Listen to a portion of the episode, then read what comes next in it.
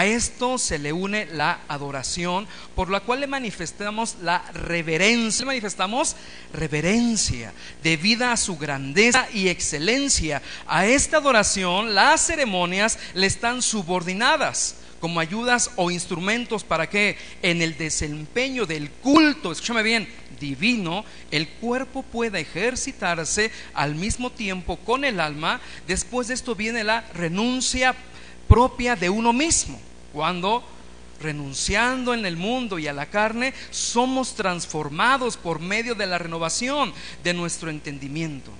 Y ya no vivimos más para nosotros mismos, sino que nos sometemos para ser gobernados y, movidos por Él. Por esta renuncia propia de uno mismo se nos instruye a la obediencia y lealtad a su voluntad. Repito, obediencia y lealtad a su voluntad, para que su temor reine en nuestros corazones y regule todas las acciones de nuestra vida. ¿Qué hace una regulación? Nivela, alinea y la iglesia ya que somos la iglesia de Jesucristo, nos somos obligados a rendirle honor y adoración como Él lo ha establecido. ¿Sí, hermanos? ahora, una definición reformada de lo que es el culto a Dios. Dice, escúchame bien, no lo pude poner allá arriba porque es mucha la información. Cuando los cristianos nos reunimos para adorar en el día del Señor, ¿alguien de aquí es cristiano? Participamos en lo que con diferencia es la actividad más importante y significativa en el cuerpo de Cristo. El culto es el llamamiento más alto del creyente. Es la joya central de la vida cristiana. Son los pastos verdes en los que el buen pastor alimenta y nutre a sus ovejas. El culto es el contexto espiritual dinámico en el que los poderes del siglo venidero irrumpen en este presente siglo malo. En efecto, a través de los medios de la palabra de Dios, los sacramentos, o sea, los mandamientos que Dios ordena y la oración, Dios es glorificado. Y sus hijos, a través de la fe, reciben con regocijo los beneficios. Escúchame bien, los beneficios de la redención en Cristo. Dicen los reformadores, nada glorifica más a Dios que el momento en el que sus hijos dependientes se reúnen bajo el ministerio público de la palabra para oír, creer y deleitarse en sus sublimes atributos, sus promesas de amor y sus mandamientos paternales. Además, nada promueve una mayor bendición espiritual para la iglesia de Cristo. para Dios el culto, la adoración, para Dios el día del Señor es muy importante. Amén, hermanos. Ahora, ¿qué es el principio regulativo? Basado en la palabra de Dios, primera de Timoteo 3:15. ¿Para qué citarlo? sepas cómo debes conducirte en la casa de Dios. ¿En dónde, hermanos? ¿Qué es la iglesia del Dios viviente? Columna y baluarte de qué? De la verdad. Tenemos que aprender, hermanos, a conducirnos en dónde. Y la palabra conducirnos es conducta. Cómo comportarnos. Cómo llevar a cabo las, las circunstancias en una casa, en un lugar que no es nuestro. Es que nuestra reunión comienza, no, no es nuestra reunión, no es nuestro culto. Tenemos que aprender, nuestros hijos, nuestros bebés, nuestros jóvenes deben de aprender a conducirse en dónde? En la casa de quién es? De Dios. Porque por naturaleza, escúchame bien, somos rebeldes. Por naturaleza somos irreverentes. Debido a ello, Dios limita y subordina nuestro comportamiento a sus deseos, ya que la iglesia es la estructura que guarda la verdad absoluta de Dios. tú y yo guardamos las verdades absolutas que no cambian, que han sido establecidas por la palabra de Dios y no versiones subjetivas de, lo que es el culto a Dios. Imagínense ustedes que al, que al ser humano, que a la iglesia, eh, Dios le preguntara, ¿y cómo quieres hacer tu servicio? Eh? Imagínense que Dios nos preguntara, ¿y cuánto quieres que dure? Algunos dirían, pues cinco minutos, ¿no? Sí, hermanos, comprendemos que no es nuestra casa, no es nuestro culto y que somos guardianes, baluartes baluarte, escudo de la verdad absoluta. ¿De qué, hermanos? Verdad absoluta. No cambia. La iglesia, hermanos, es casa de Dios. El culto formal, este es un culto formal y legítimo es para honrar a Dios como Él lo ha establecido. ¿Quién establece la adoración? Dios. ¿Quién establece el culto y la manera de, ser llevado? Dios ya que la adoración es solo en Él y para Él. La adoración es para Él y es en Cristo. La adoración, usted y yo somos aceptados por Cristo. Ustedes y yo entramos al lugar santísimo por Cristo. Adoramos a Dios y le ofrecemos a Dios lo que Él ha determinado. Escúcheme bien, la iglesia es esa estructura que resguarda, sostiene y proclama, y proclama la verdad. ¿Quién es esa verdad? ¿Un concepto? No, es una persona, Jesucristo.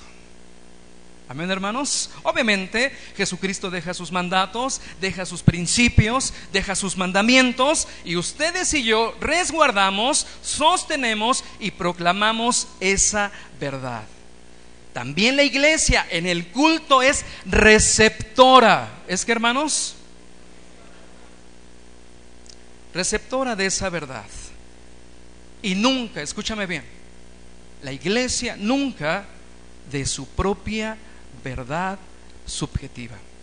Ustedes y yo no proclamamos nuestras verdades eh, subjetivas. Ustedes y yo no proclamamos en el culto a Dios lo que bien nos parece. ¿Sí, hermanos? Tenemos como iglesia aprender a discernir qué es lo que Dios ha establecido en su culto, en su adoración, ya que el culto para quién es. ¿Te das cuenta que esto es muy importante? Porque la iglesia eh, contemporánea confunde el ir a la iglesia con ir al circo. Confunde el ir a la iglesia con ir al cine. Es más, viene a la iglesia y cree que tiene más derechos. Perdón que haya gritado que Dios mismo. ¿Sí me, me entender? Voy para que me hagan sentir bien. Voy para, para encontrar una, pues un desahogo, ¿no? Voy para que, pues, para que me vean. No. Usted y yo venimos a rendirle culto y adoración al que es digno. Y venimos a su casa.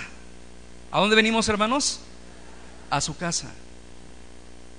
Rápidamente, hermanos, solamente un ejemplo eh, a manera de, comprensión rápida. Si usted me invita a su casa, no me, no me daría como cuando te hospedas en un hotel, ¿no? El reglamento, ¿no? Y prohibido escuchar la música y bla, bla, bla, bla, bla. Está por entendido que yo debo de ser respetuoso con su casa. ¿Estás de acuerdo? Ya está sobreentendido. ¿Por qué? Porque no es mi casa. ¿De quién es? Es casa tuya. Pero ¿qué pasa si de repente eh, mm, entro a tu casa no con confianza, sino siendo confianzudo? Ah, mira, ¿qué crees? Me encontré que ahí en, el, en tu refri, pues el pollo empanizado con ensalada y me lo comí. Gracias. ¿Qué dirías?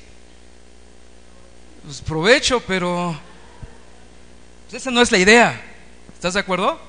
La idea es que tú me compartas, mira, aquí hay pollo, mira, he preparado pollo inclusive para ti, hay una agüita de limón, mira, adelante, por favor, vamos a disfrutar del momento, ¿estás de acuerdo? Pero eso tú me lo estás dando, ¿sí? Quiero, quiero que comprendamos que cuando venimos a la reunión de los santos, que cuando venimos a la iglesia, no es mi reunión. y que no se va a hacer lo que yo quiera. Hermano, ¿y cuándo, y cuándo canta esa canción que, que me lleva a las alturas? Nunca, hermano. Porque esa alabanza no es para usted. ¿Para quién, ¿A quién le rendimos honor, hermanos? Ok. Entonces el principio regulatorio, para muchos este principio regulador es de forma, de las formas y no de fondo. Es de lo externo y no de lo interno. Esto es, no, pues vamos a regular nomás las, las formas, la manera en que lo vamos a hacer, vamos a bajar el volumen y vamos a venir todos de corbata. Lo externo y no lo interno. Para otros es una imposición europea. Me dijo el pastor que venía de la reforma, es europeo. Y aquí somos mexicanos y aquí nos encanta el mariachi. Ajúa. No, hermanos. Ah, para regular lo externo. Fíjate, escúchame bien, por favor. La palabra principio regulador no aparece en la Biblia. Como tampoco aparece la Trinidad, así en el concepto.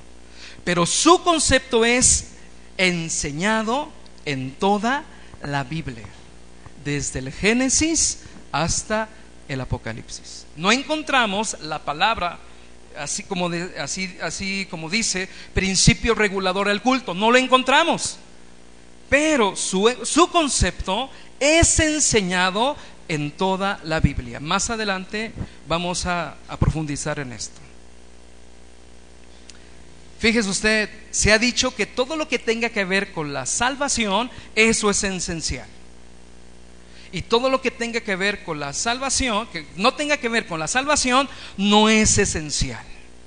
Entonces solamente enfoquémonos en lo que es la salvación y cada quien adore como quiera y bien le parezca. Al fin y al cabo, si tú dices Jesús es Señor, ya somos hermanos. Es importante, hermano, dejar en claro que esto no es cuestión secundaria. Esto no es cuestión sin importancia sino una cuestión esencial en el cristianismo reformado.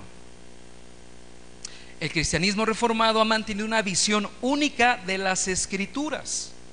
Además sostiene que es suficientemente clara. La sola escritura, las escrituras son claras y son suficientes para que nosotros sepamos cómo debemos adorar a Dios.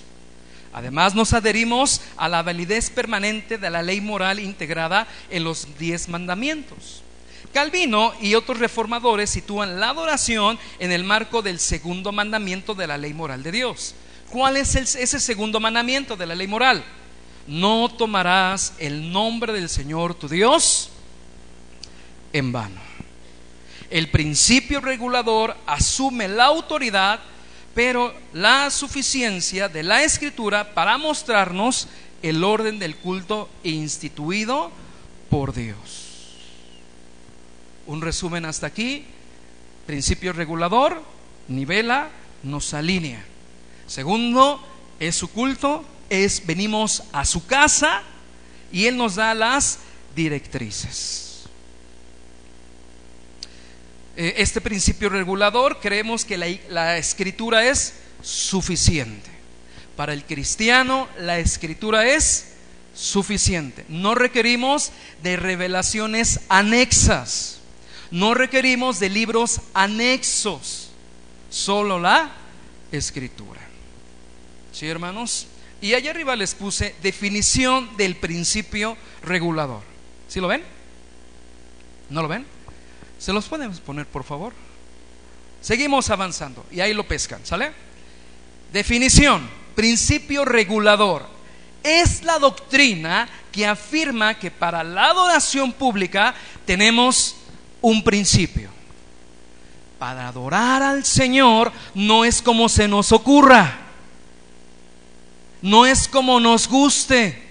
Tenemos un principio, tenemos directriz, norma que reglamenta, que la rige o que la regula, eso significa que la adoración a Dios correcta es aquella que observa ese principio.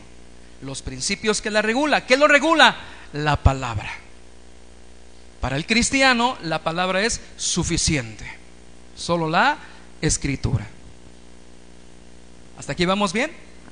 Ahora escúcheme bien. No observar el principio o los principios de Dios que regulan nuestra adoración a Dios sería, escúchame bien, una adoración falsa, según la escritura, o una adoración idólatra. No observar los principios de Dios que regulan la adoración sería una falsa adoración o una adoración que idólatra. Así resguardar la adoración, el culto formal de la adoración falsa o inventada o de la idolatría, Dios en su palabra ha dicho lo que sí es aceptable para Él y cómo lo quiere. Nosotros nos definimos, eh, escúchame bien, como cristianos bíblicos. ¿Como cristianos qué hermanos? Bíblicos. Y es una sola revelación, desde Génesis hasta Apocalipsis aunque esa revelación se va progresando, va progresando, es un solo concepto, es un solo Salvador, es una sola fe y son los mismos principios que regulan el culto a Dios y que regulan también nuestra vida. Ahora, mi pregunta es, amada iglesia, ¿qué tipo de adoración quieres rendir a Dios? una adoración verdadera o una adoración falsa. ¿Qué dicen ustedes? Por eso estamos estudiando. Amén. Muy bien. Ahora escúcheme bien.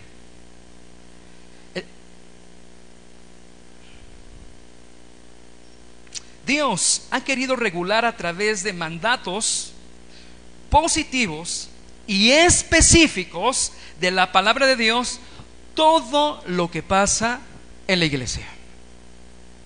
El día que nos debemos de reunir, cómo nos debemos de reunir, si hay problemas en la iglesia, cómo se deben de resolver los problemas en la iglesia, qué es una familia, qué es un matrimonio cristiano. Todo está regulado por, la palabra de Dios. Entonces, hermanos, debemos saber lo que sí es iglesia y lo que sí es verdadera adoración. Recuerda, no todo el que me diga Señor, Señor, entrará al reino de los cielos.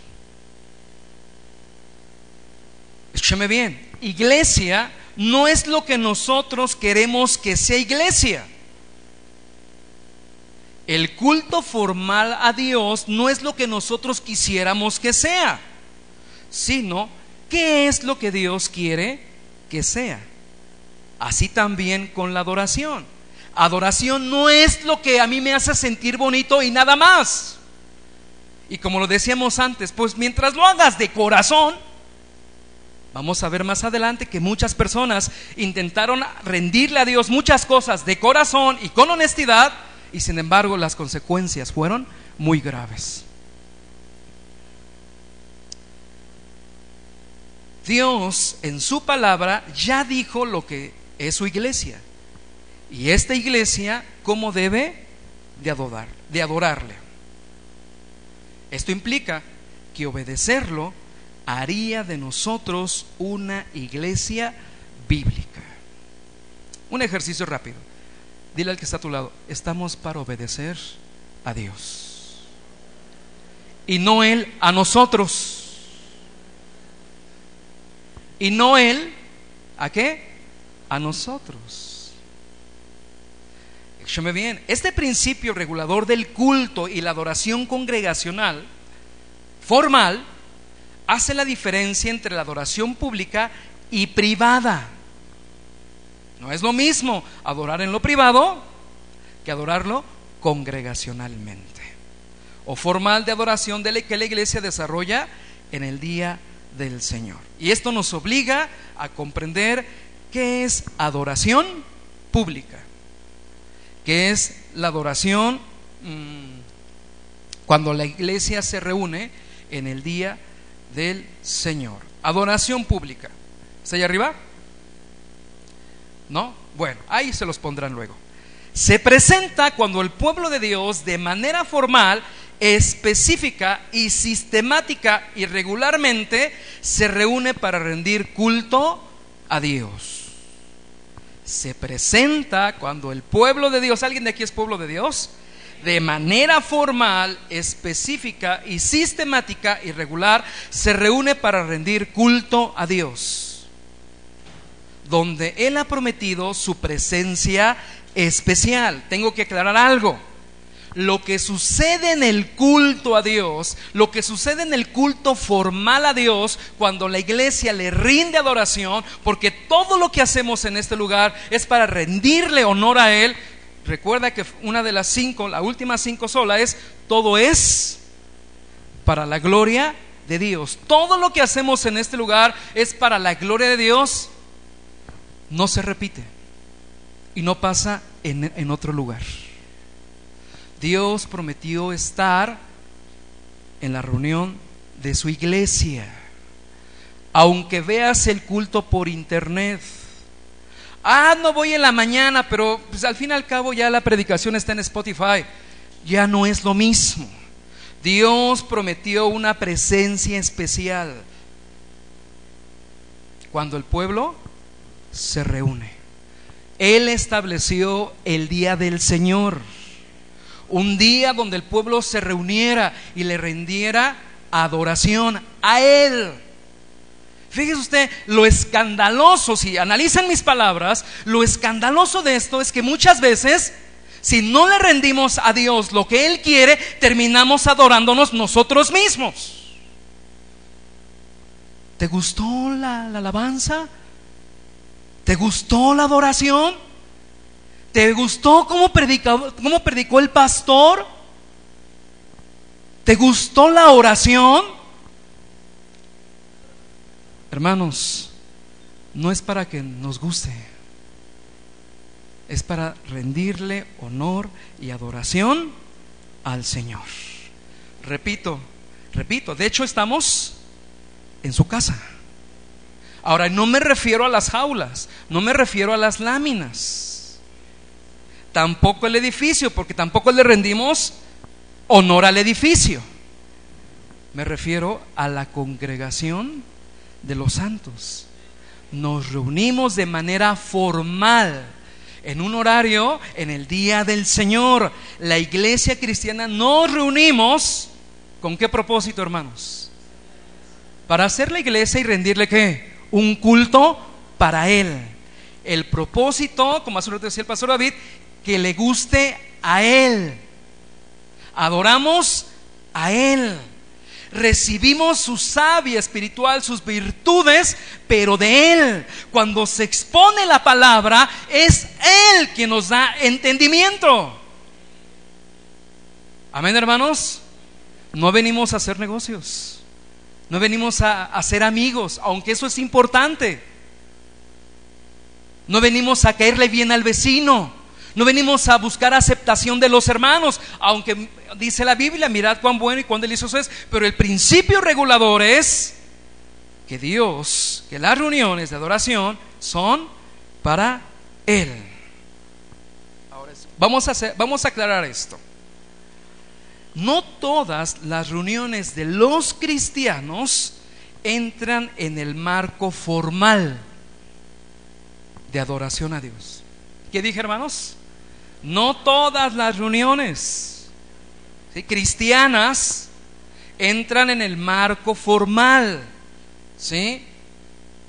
de adoración a Dios. Por ejemplo, conferencias, talleres, congresos, reuniones familiares, algunas células, mentoreos. Tenemos en la iglesia, tenemos mentoreos aunque son reuniones cristianas, aunque se va a predicar Biblia, a lo mejor hasta cantamos, ¿no? Una adoración al Señor, aunque convivimos, mira cuán bueno es y delicioso habitar los hermanos juntos en armonía, pero hay un culto formal para el Señor. Es cuando la iglesia nos reunimos el día domingo, el día del Señor, con el propósito de adorarlo, de bendecirlo en su casa, en su congregación para darle qué? adoración a Él y recibir, como decía Juan Calvino, todas sus bondades que Cristo ha, ganado para nosotros. ¿Entendemos que es el culto formal? Amén, hermanos. Y entendemos que el culto formal no es para agradarte. No es como dicen los alcohólicos para que encuentres una catarsis. No, hermanos. ¿Es para qué? Darle honor a Él. Y ahorita vamos a ver los elementos que, comprenden este culto a Dios. ¿Alguna pregunta hasta aquí, hermanos? ¿Vamos bien? Dile que a tu lado, entonces no estamos en nuestra casa. Aunque, al ser familia de Dios, pues Él nos hace partícipe, pero es su casa. Y me refiero, no estamos en nuestra casa en el contexto de que no seamos confianzudos. Decía un predicador al estudiar esto, si nombráramos esta etapa de la iglesia, sería la etapa de la irreverencia. de la historia del cristianismo. Ahora, escúchame bien. Principio regulador del culto, de adoración. ¿Está ahí arriba? ¿No? ¿Qué pasó? Ah, ok. Bueno, ya cinco, después de cinco veces uno ya tiene que reclamar. No, no, Establece que la adoración colectiva de Dios, es de Dios, ha de ser fundamentada en las direcciones específicas de la Escritura.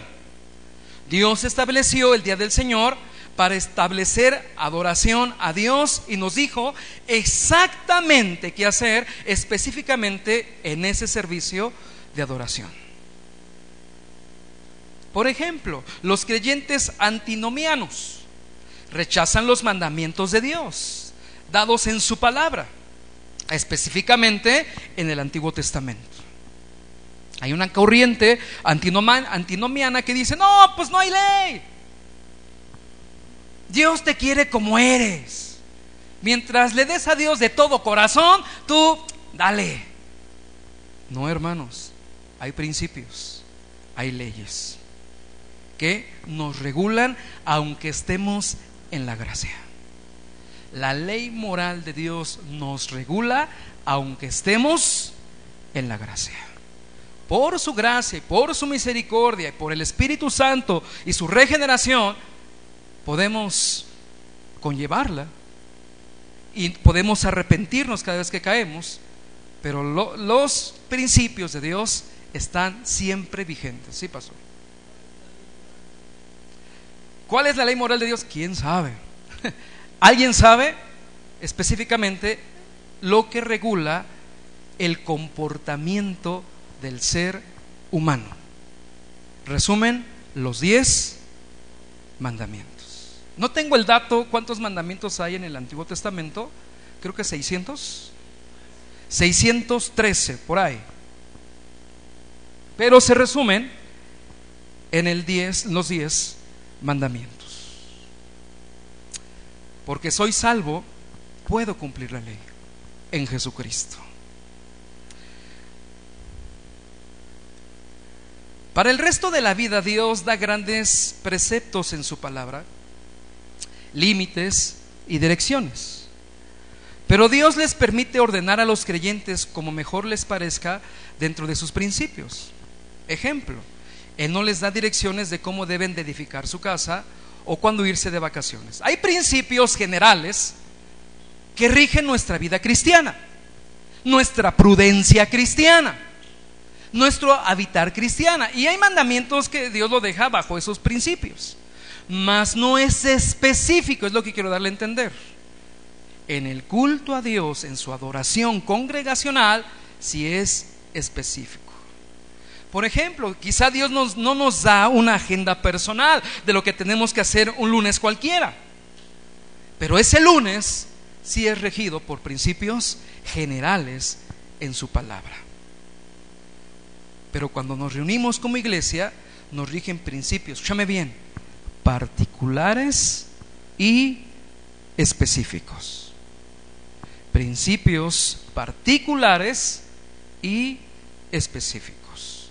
Juan, Juan Calvino en su libro La necesidad de reformar la iglesia, dice lo siguiente. ¿Está ahí arriba? Dios desaprueba entonces todas las formas de culto no sancionadas o no dichas expresamente, no ordenadas expresamente, no dirigidas expresamente por la palabra de Dios. ¿Qué dicen los reformadores? Dios desaprueba entonces todas las formas del culto no dictaminadas, no sancionadas expresamente por la palabra de Dios. ¿Estamos de acuerdo que para nosotros la palabra es suficiente? ¿Sí? Sí, pastor. No mencionadas. Dios desaprueba entonces las formas de culto no mencionadas, no direccionadas expresamente por la palabra que de Dios. Y también les tengo la Confesión Bautista de Londres. 1689. Ahora, aclaración. Sabemos que las confesiones de la historia de la iglesia cristiana no fueron inspiradas por el Espíritu Santo al decir que tienen el mismo nivel de autoridad que la Biblia, ya que estamos diciendo solo que escritura. Pero los siervos de Dios, que eran unas mentes muy brillantes, se dieron a la tarea de establecer eh, una confesión para regular, para alinear nuestra fe, nuestra manera de pensar cristiana. Eso es eh, una de las razones que en la historia cristiana hay confesiones de fe. En este caso es la Confesión Bautista de Londres de 1689. Escúchame bien. También lo tengo ahí arriba, creo. Pero el modo aceptable de adorar al verdadero Dios fue instituido por quién? Por Él mismo. Y está de tal manera limitado por su propia voluntad que... Pregunta de examen. ¿Cuál es la voluntad revelada de Dios? ¿Cuál es la voluntad revelada de Dios? La Biblia, las escrituras. Ahí les va otra vez. ¿Cuál es la voluntad revelada de Dios? La escritura. Y solo la escritura. Que no se debe adorar a Dios conforme, escúchame bien, es muy importante esto, a las imaginaciones o invenciones de los hombres o sugerencias de Satanás Pues si le gusta al hombre, a Dios le tiene que gustar. Si me hace sentir bien, pues está bonito, ¿no? Es de Dios. No, hermano, tenemos que aprender esto que es muy importante. O las sugerencias de Satanás, ni bajo ninguna representación visible, ningún otro modo no prescrito en las sagradas escrituras, ni ningún otro modo no prescrito en las sagradas escrituras. Resumen, Dios estableció claramente cómo su iglesia debía de adorarle. Dios estableció en la escritura, en la Biblia, en la revelación, en su revelación, sus deseos de cómo debe de adorarse. A fin y al cabo, la adoración para quién es, hermanos? ¿Para quién es? No es para nosotros. Dios nos libre algún día de salir de aquí adorándonos a nosotros mismos. Ay, qué hermoso, tú más. Qué bonito, no tú más. Qué santo, no tú más. No, hermanos. Dios nos libre. O de decir, o todo lo contrario, ¿no? Hoy como que el culto le faltó jícamo, ¿no? Como que al culto le faltó pasión, emoción. Estamos aprendiendo que el culto no es para nosotros. Dios nos libre de preparar algo para que usted se sienta bien. Dios nos libre de preparar algo para que usted se sienta aceptado. Aunque estamos y somos la familia de Dios. Aunque todos los que estamos aquí, en teoría, somos hijos de Dios. ¿Ok? ¿Estamos bien hasta aquí, hermanos? ¿Qué es el principio regulador? Aquel que alinea la adoración pública del Señor. Ahora fíjese usted, vamos a ver, ejemplo de desafío a Dios en su principio regulador de adoración. Y como decía el pastor, viene desde el Génesis. Un ejemplo es Caín. ¿Qué hizo Caín? Llevó una ofrenda no prescrita. ¿Cómo sabes eso? La misma palabra lo dice. Aunque no hay algo claro, ya que la, la revelación de Dios es paulatina, se va dando. Génesis 4:7 dice: Si bien hicieres. ¿Qué le dice Dios? Si bien hicieres, no serás enaltecido. Y si no hicieres bien, el pecado está a la puerta. Con todo esto, a ti será su deseo. Y tú te enseñorearás de él. Si bien hicieres, quiere decir que Dios ya le había dicho cómo. Si bien hicieres. Oye, si lo hicieras bien, yo hubiese aceptado tu ofrenda. Entonces aquí encontramos, dice allá arriba, un adorador apelativo versus un adorador obediente.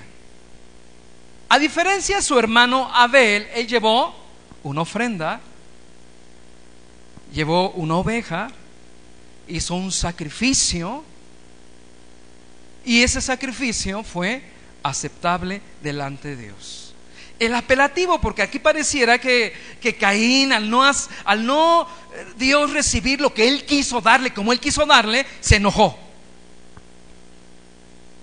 Hizo berrinche. El contexto es que nace esta doctrina reguladora, la adoración medieval, escúchame bien, instituida por muchos siglos, era una fiesta creativa, una fiesta para los sentidos todo estaba diseñado para ser creativo y deslumbrar los ojos y los oídos de los presentes. Contrario a lo que dice el Señor Jesús, que la adoración debe ser en espíritu y verdad.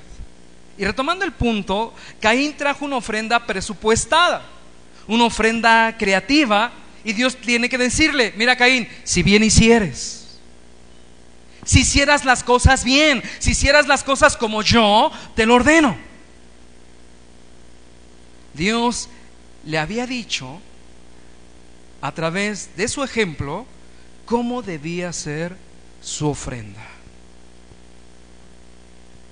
Dios le había dicho a Caín y a Adán y a Eva a través de su ejemplo cómo debía ser la ofrenda. Génesis 3, 21. Y Jehová Dios hizo al hombre y a su mujer túnicas de pieles y los vistió. ¿Qué hizo Dios? Un sacrificio. ¿Para qué? Para cubrir el pecado de Adán y a Eva. Entonces su ejemplo es regulatorio. Entonces el ejemplo de Dios es mandato. Pero Caín se dejó llevar por su creatividad. Aquí hay un punto muy importante. ¿Por qué Dios tiene que poner límites a nuestra creatividad? ¿Por qué Dios tiene que ponerle límites en cuanto a, su la adoración a Dios se refiere? Porque nuestra creatividad está caída. Porque nuestra creatividad está envuelta de rebeldía con base al pecado. Génesis 4.3 al 5, y aconteció andando el tiempo que Caín trajo del fruto de la tierra una ofrenda a Jehová, y Abel trajo también de los primogénitos de sus ovejas, de lo más gordo de ellas. Y miró Jehová con agrado a Abel y a su ofrenda, pero no miró con agrado a Caín, a la ofrenda suya, y se ensañó Caín en gran manera, o sea, se enojó, hizo berrinche, y decayó su semblante. Estamos viendo aquí una adoración creativa fuera de la voluntad de Dios. Adoración creativa, tengo allá arriba, si es que está, es aquella que tiene el objetivo de llenar la atención de qué? De los sentidos. Venimos de una línea así, ¿no? Decía el pastor, es que, pues yo fui formado, pues hagamos una fiesta, ¿no? Y, y todo para su nombre. Y todo, al fin y al cabo, todo es para la gloria del Señor. Pero hoy estamos aprendiendo en el principio regulativo que Dios recibe lo que Él ha establecido. Al fin y al cabo la adoración es para Él. Amén, hermanos. ¿Qué sucedió con Caín? Caín sabía cómo, qué es lo que Dios había establecido para honrarle y adorarle. Y sin embargo, él se le hizo fácil y se llevó manzanas. Están muy, se ven muy buenas las naranjas.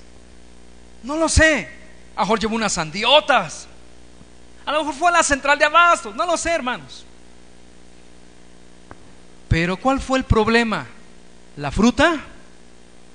¿Cuál fue el problema, hermanos?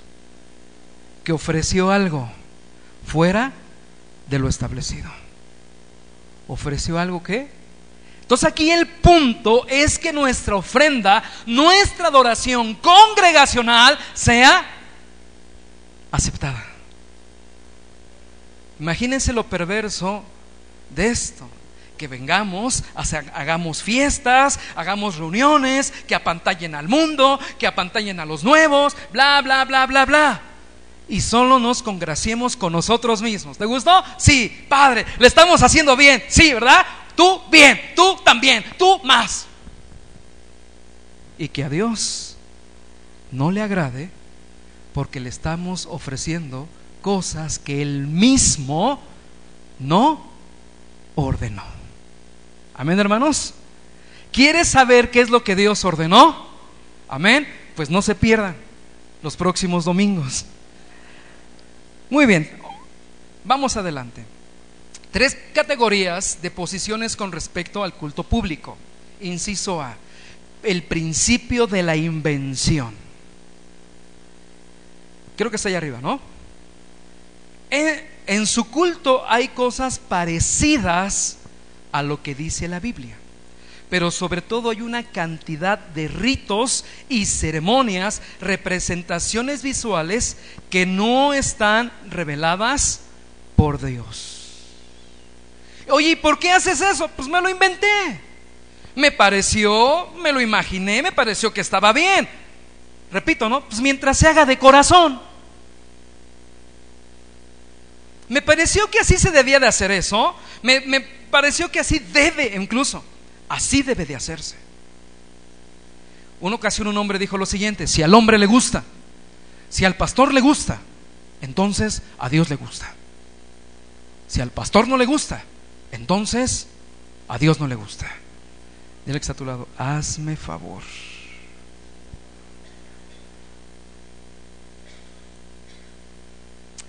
Y si uno se hace la pregunta, ¿de dónde sacaron lo que hacen? ¿O en qué se basan para hacerlo? Eso nos da pie a una adoración inventada. Recuerda que Dios no deja nuestra inventiva. Dios no deja a nuestra imaginación lo que es de Él. ¿Lo que es que, hermanos? De Él. Acuérdate de Caín. Prefirió llevar frutas en vez de lo establecido. Ejemplo. Escúchame bien, si alguien es católico, no te ofendas, analiza mis palabras. La iglesia católica usó las bellas artes en Edad Media.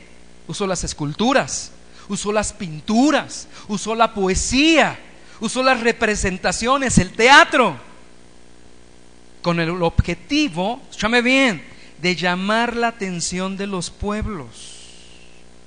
Ellos dicen que la iglesia administra la escritura, que la iglesia es dueña de la verdad. ellos dicen, nosotros tenemos la verdad y nosotros la vamos administrando como bien nos parece. Y con base a eso, en muchos pueblos latinos y en todo el mundo nacieron muchos sincretismos. ¿Muchos qué, hermanos? La unión de culturas prehispánicas, la unión de, la unión de filosofías y creencias de los hombres con la fe cristiana. Una mezcla, gracias, una mezcla de tantos por eso la palabra cultura viene de la raíz culto a. Muchos bailables, muchas cosas son sincretismos, hermanos, y viene del principio de la adoración inventada. Pablo dice que nosotros, la iglesia, no somos dueños, somos guardianes, columna y baluarte de la verdad. Esto produce una adoración inventada. Se puede inventar el rito que a usted le guste. Se puede inventar el rito que a usted le guste. Bueno, y en el centro, en vez de los danzantes le rinden culto a, a hasta la fecha, ¿no? Y si en vez de rendirle culto a Tonantzin decimos que es a, a María, Ah, bueno, ya hace un lado a María, ahora decimos que es a Guadalupe. Pues, ¿qué tiene de malo? Es para Dios. ¿Te das cuenta del engaño? ¿Qué tiene de malo? Es para Dios. Di conmigo adoración inventada. Y cuando la iglesia, cuando empieza a inventar, se puede desprender la adoración regulada por la palabra de Dios. O obedecemos lo que dice la palabra de Dios o obedecemos nuestras invenciones, nuestros gustos. ¿Qué quiero decirles?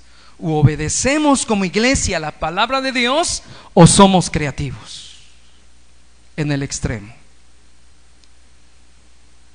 Entonces, ¿cuál es el principio de la invención? es darle rienda suelta a nuestra creatividad y, y sobrepasar o hacer a un lado lo que Dios ha establecido para Él. ¿Vamos bien, hermanos? Siguiente, principio normativo.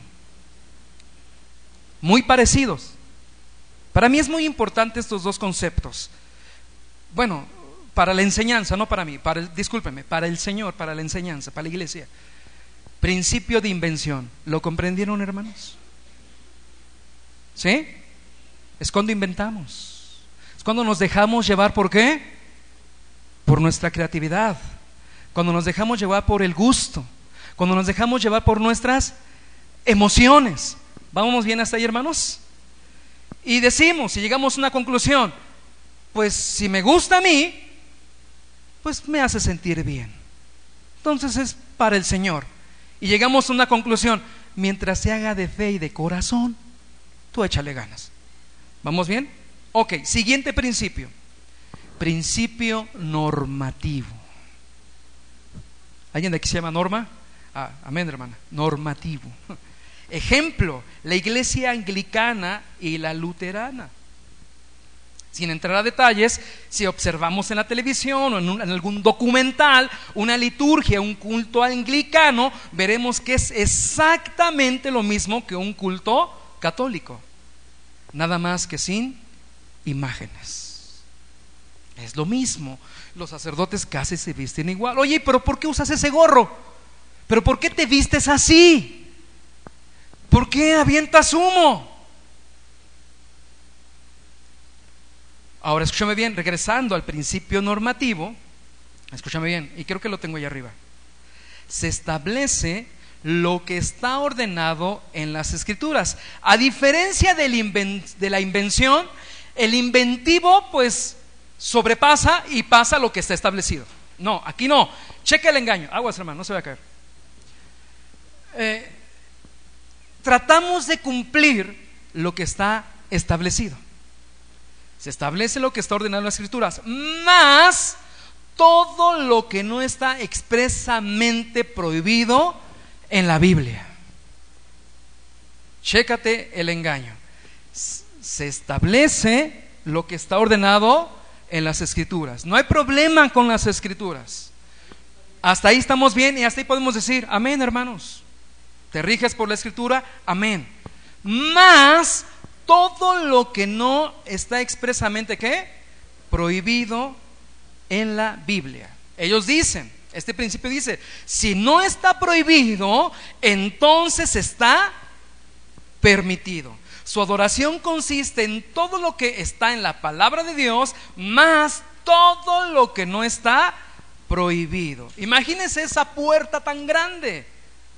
¿Cuántas cosas no están expresamente prohibidas en el culto de adoración a Dios? Es una puerta tan grande como el de la misma invención. ¿Dios prohíbe las danzas? No. ¿Dios prohíbe los bailes? No. ¿Dios prohíbe las películas? No. ¿Dios prohíbe las, obras de teatro? No. ¿Dios prohíbe la cultura judía? No. ¿Dios prohíbe las rifas? No. ¿Dios prohíbe los cumpleaños? Tampoco. ¿Dios prohíbe el entretenimiento? Tampoco. Entonces, los que basan su culto en este principio normativo se preguntan, ¿está prohibido en la Biblia? No. Entonces, hagámoslo.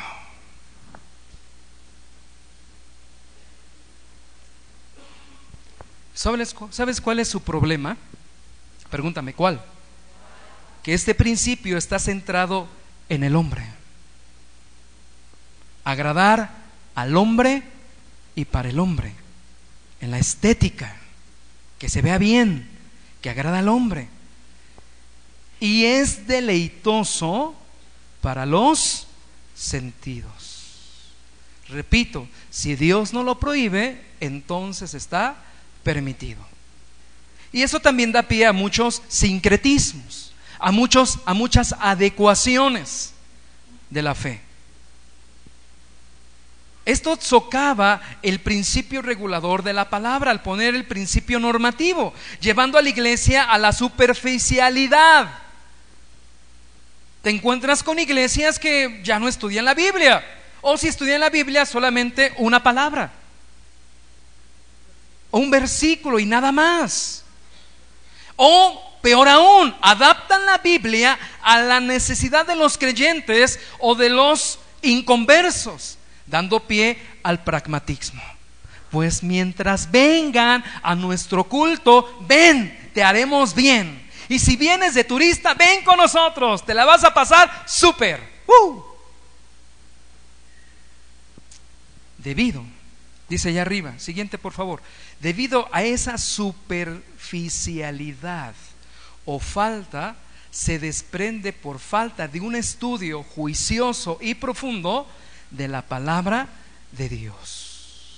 Porque mucha iglesia hace lo que hace y, no me van a dejar mentir. En internet eh, pasan o circulan muchos videos que avergüenzan a la iglesia cristiana. Cosas que pasan en las reuniones cristianas terribles. Fuera de lugar, una ocasión me mandaron una, una manera que pasan a dar la ofrenda con un merengue y el hermano está ahí todo, santo Dios. ¿Y sabes qué es lo peor? Que dicen que somos los mismos. Pero cada vez que la iglesia, escúchame bien, cada vez que la iglesia se va a ir regulando más, cada vez que la iglesia se va a ir regulando más por la escritura, se va a ver la diferencia de los que sí son y de los que no son, de los que son regidos por estas normas. Muchas veces es por ignorancia. ¿Por qué, hermanos? Sí, porque no nos gusta un estudio juicioso y profundo de la palabra de Dios. Nos gustan que nos digan, ah, eres un campeón, el humanismo, tú, tú di, tú eres bueno, échale ganas, Dios está contigo. Te va a ir bien, bien, te va a ir bien. No, hermanos. Muchas veces es, ¿por qué? Por ignorancia. Pero eso no es mi punto. Otro punto es la rebeldía del ador creativo que todos llevamos dentro. ¿Por qué Dios tenía que regular su adoración, su culto a Él? Dile que está a tu lado, por mí. Porque hay una creatividad en mí, en ustedes no, en mí que está caída, que es rebelde, que me impulsa a hacer lo que a mí me gusta y ya, aunque a ti no te guste. Se hace lo que yo diga. Muchas veces es por ignorancia, pero otras veces es por la rebeldía del adorador. ¿Te acuerdas de Caín? Caín sabía y sin embargo inventó. Caín sabía y sin embargo él quiso hacer delante de Dios lo que se le pegara su gana. Muchas personas, y tenemos que aquí entrar en detalles, escúchame bien, muchas personas se apegan emocionalmente a las formas del culto. Escúchame bien, si no lloro, si no, no sentí la presencia de Dios, si no sentí que los cabellos se me erizaban, entonces no sentí la presencia de Dios. Hermanos, esto es por fe y para fe. Por fe andamos. No importando si tiene error teológico, pero se rechazan los principios normativos de la palabra de Dios. El principio normativo, concluyo con esto, este punto, no es bíblico en ningún sentido tampoco es reformado en ningún sentido. Ya vimos dos principios, el principio de la invención y el principio normativo. Resumimos rápidamente, ¿en qué consiste eh, el principio normativo? Lo que está establecido por Dios en la Biblia, más todo lo que no está prohibido. Principio regulador. Es sostenido por la fe regulada. Yo le llamaría también una fe objetiva. ¿Cuál es la fe objetiva? Aquella que se deposita en Dios por su palabra. Es aquella no tan solo que se deposita, porque los demonios también creen, sino que obedece. Sino que, hermanos, este principio regulador hace solo, a diferencia de los demás, hace solo lo que está prescrito en la palabra de Dios. Si no está prescrito en la Biblia, está prohibido. Si no está prescrito, a diferencia de lo demás, a, diferencia del normativo, ¿te acuerdas? Si no está prescrito en la Biblia, en la palabra de Dios, está como. A ver, dígalo una. Creo que está ahí arriba. Mm, ¿Puede, ¿Puede leer rápidamente lo que está subrayado? Una, dos, tres. Otra vez.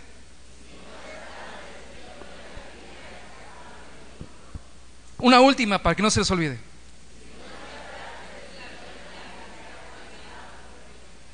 Ok. Ejemplos para que los ponga a pensar.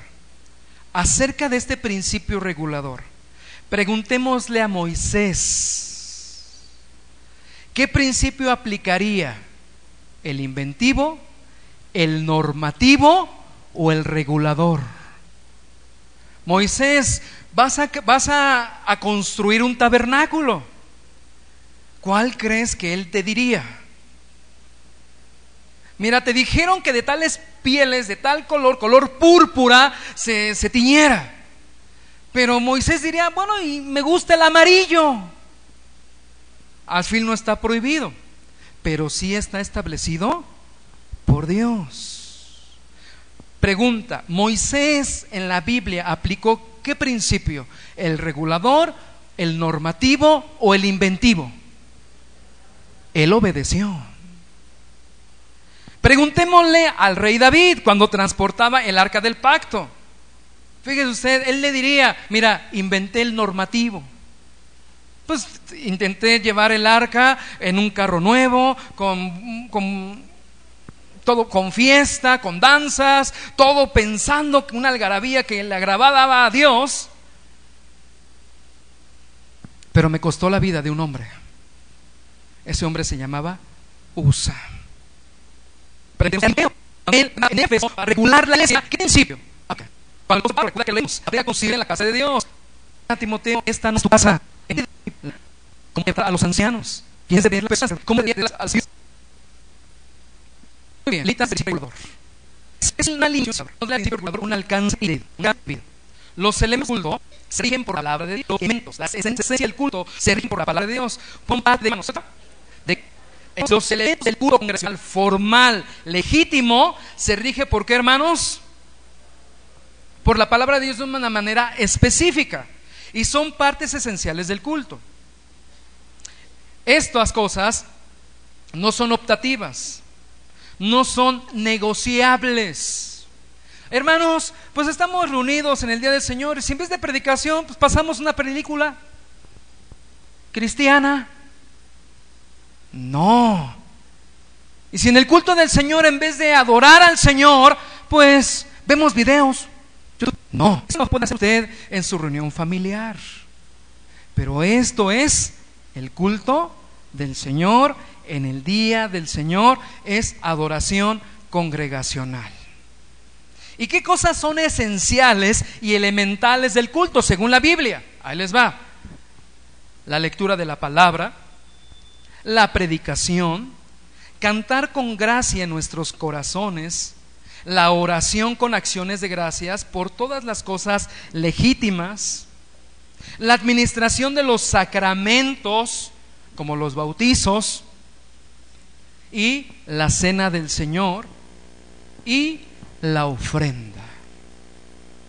Son partes esenciales del culto para Dios. Dios lo establece en su palabra. ¿Qué dije? La lectura de la palabra, la predicación, cantar con gracia en nuestros corazones, la oración con acción de gracias por todas las cosas legítimas, la administración de los sacramentos, la ofrenda. Ahora, ¿cuáles son los aspectos circunstanciales del culto? Que no son... Eh, no, esas son las anteriores fueron las esenciales. Ahora, ¿cuáles son las circunstancias del culto? Que no hay específicamente una regulación bíblica. Son aquellos aspectos funcionales que le permiten al culto tener lugar. Por ejemplo, estamos aquí reunidos en el día del Señor, las sillas de qué son? de plástico. Algunos dirían, pero no son de madera. Estoy parado sobre una torre, circunstancialmente, y sin embargo hay que predicar, hay que dar que la palabra del Señor. Hay un horario en la mañana, en el día nos hemos reunido. Hay otros que se reúnen por la tarde. ¿Te das cuenta? Hay cuestiones circunstanciales y son comunes a las acciones y a las sociedades humanas. Por ejemplo, en algunos estados de la República tienen que hacer sus reuniones muy temprana porque en el día es un calor insoportable.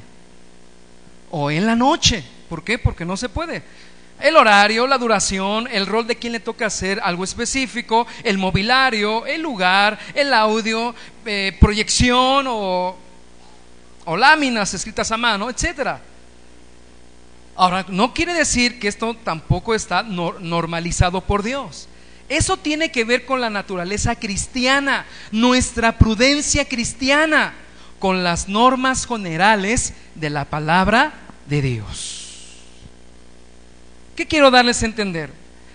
hay cosas esenciales del culto que esas sí están normalizadas, bueno, perdón, reguladas por Dios de manera que específica y clara y no las podemos sobrepasar. Pero hay cosas del culto que son ¿qué? circunstanciales. ¿Sí? Que Dios, basada en la naturaleza cristiana, en la prudencia cristiana, en las normas generales de la palabra de Dios, nos deja a criterio de pues de la región, por llamarlo así, del clima, por llamarlo así. Ahora, escúcheme bien.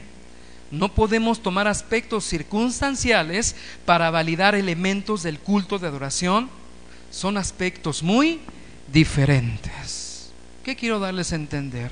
Nuestro culto le gusta a Dios porque nuestro culto dura cuatro horas. Alabado sea el Señor. No, hermanos. Son cosas que circunstanciales. Nuestro culto le gusta a Dios porque nuestras sillas son de plástico y rápido se recogen. No, hermanos. Son cosas que circunstanciales. No revolvamos las cosas. Principio regulativo de la adoración en el Antiguo Testamento. Dios establece el principio de adoración en el Antiguo Testamento, pero eso lo veremos la próxima semana. Gloria a Dios. Gloria a Dios, porque basados en, en nuestras circunstancias del culto tenemos que terminar. ¿Aprendiste algo, amada iglesia? Lo puedo resumir. Venimos a la casa de Dios. No es nuestra casa, aunque también es nuestra casa, en el sentido que se hace aquí lo que Dios ha establecido y prescrito en su culto formal. Esto es un culto que formal, se predica la palabra de Dios, se adora al Señor, se le canta al Señor con reverencia, con respeto, dándole honra y honor. Nosotros recibimos los beneficios del Señor. Para el Señor el culto, escúchame bien, es muy importante. ¿Y qué de las personas, escúchame bien, que menosprecian el servicio al Señor? Lo hacen a lo mejor por ignorancia o lo hacen por rebeldía. Que Dios nos perdone. ¿Y cómo aplico esto a mi vida? El Señor debe gobernarnos. El Señor a través de su palabra, recuerda, somos una iglesia cristiana que bíblica. Y es la palabra de Dios que debe regir nuestras vidas, nuestra manera de andar, nuestro caminar. Ponte de pie, por favor.